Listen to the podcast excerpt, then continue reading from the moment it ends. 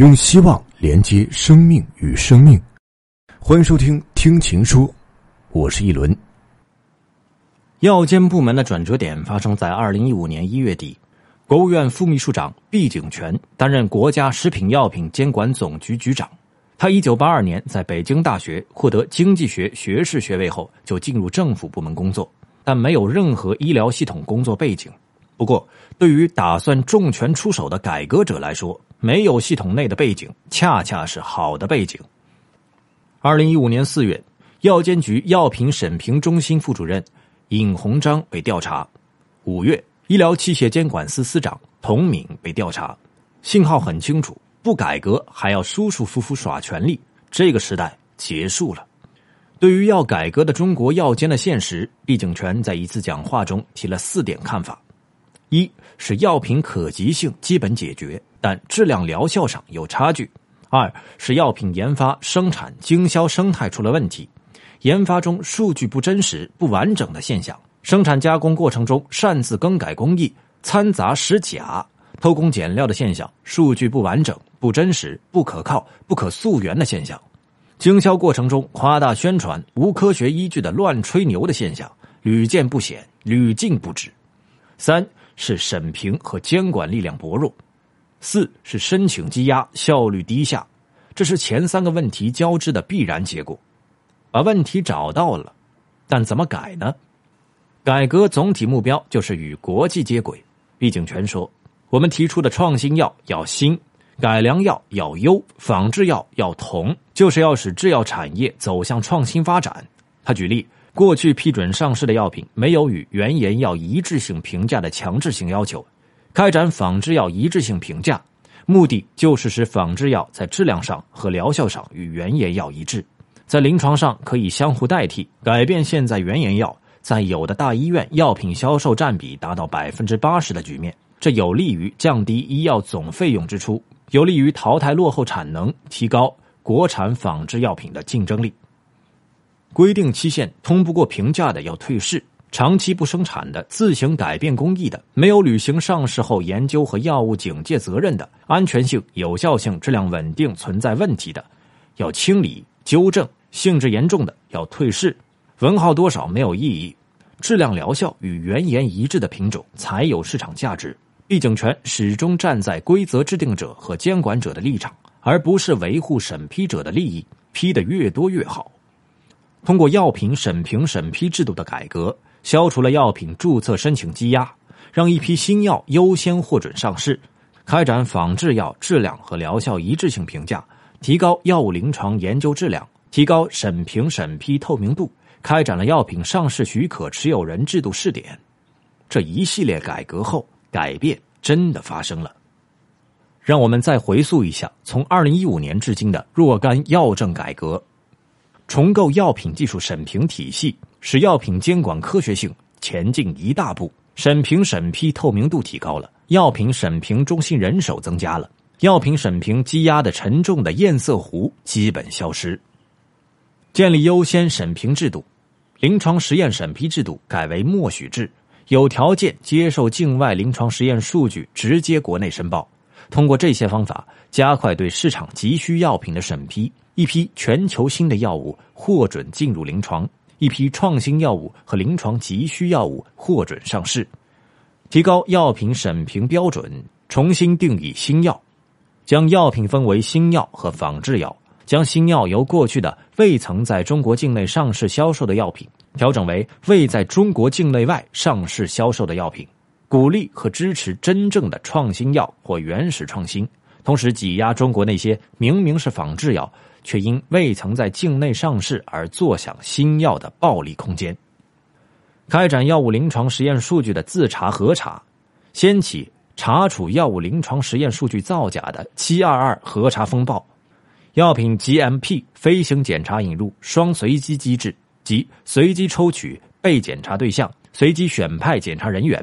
对临床实验数据造假行为发布三年禁令。即三年内不受理其申报该品种的药品注册申请，一年内不受理其所有药品注册申请，已经受理的不予批准。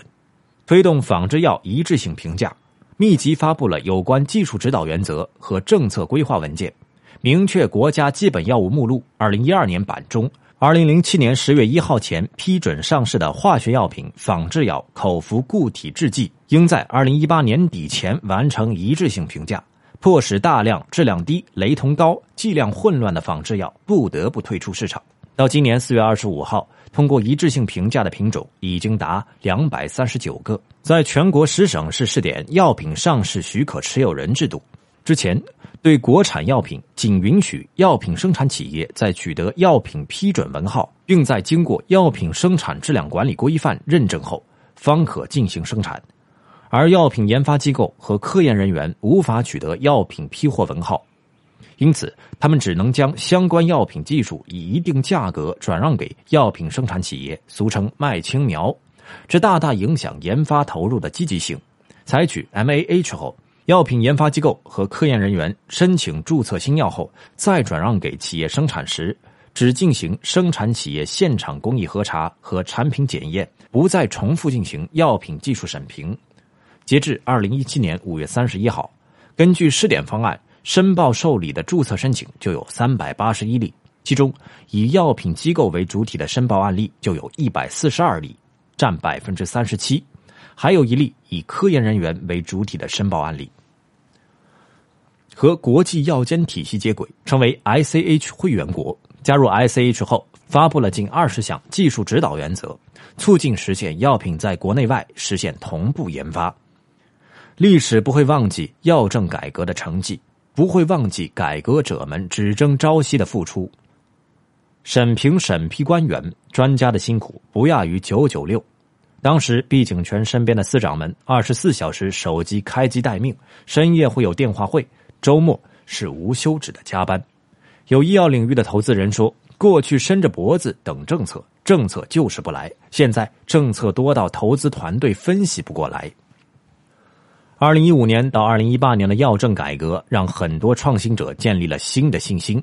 但改革在路上，还有很多问题待解决。比如，作为药政改革的发动者，药监局的专业性、功能性极强，他如何本着独立专业的态度，进一步推动自身改革？历史上药监机制变更频繁，每隔三五年就变，改革往往自上而下，某个领导人起着关键作用。如何能够使得改革不因人事变化而制度化、常态化的前进？又如在发达国家，医药和医疗器械的市场规模差不多是一比一，而中国医疗器械的市场远远落后。一方面，国内起步比较晚；另一方面，监管也有待破局。器械审批的堰塞湖依旧存在，注册检验周期太长，临床机构积极性不足，科学审评上也有待改善。过多的法规、指导原则、强制性标准，虽然有利于规范审评，反过来也束缚了行业发展和改进，导致审评员不得不在科学审评和法规之间做出选择，符合法规和指导原则的依据。例如，注册单元划分，同一材料往往可以应用于多个适应症和部位，被迫拆成多个注册单元。对于高值耗材，应需要参考临床相关指导原则，需要符合统计学意义，造成临床数理较高，企业投资成本极高。例如冠脉支架，我国对临床实验不允许收费补偿，也严重阻碍了一些高值耗材的研发进度。以人工心脏为例，企业的生产成本就要几十万，如要做到临床统计学意义，没有一家企业能够承担起相关临床费用。得益于现在的创新医疗器械制度。人工心脏的临床例数被大幅缩小，但相对于发达国家的创新医疗器械特别审批制度，我国还有极大的改进空间。如是否可以适度收取费用，补贴高值耗材的临床研究，降低临床数例，强化科学审评，而不是盲目遵循指导原则、法规等。鼓励通过非临床研究证明产品安全有效性，减少大面积的临床研究，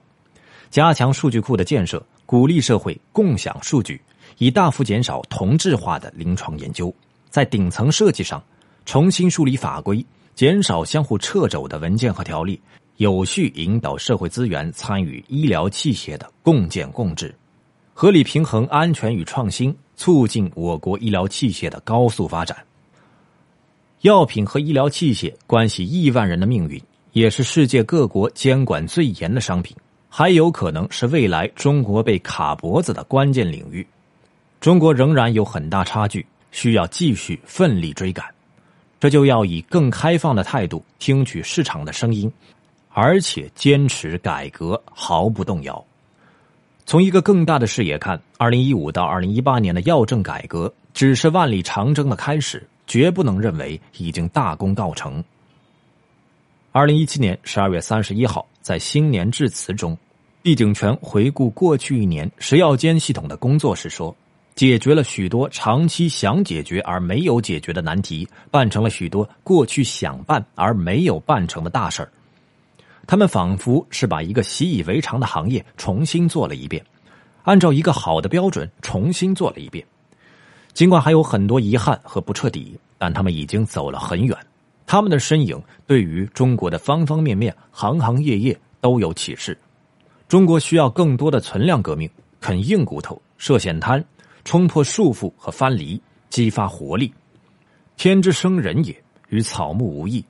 若遗留一二有用事业与草木同生，即不与草木同腐朽。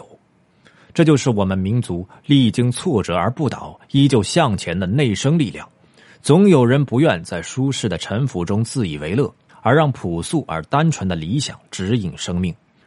他们是真的为人民创造价值的人。他们置个人荣辱于度外。哪怕自己付出牺牲。更多精彩内容，请关注“秦朔朋友圈”。我是一轮，我们下期再见。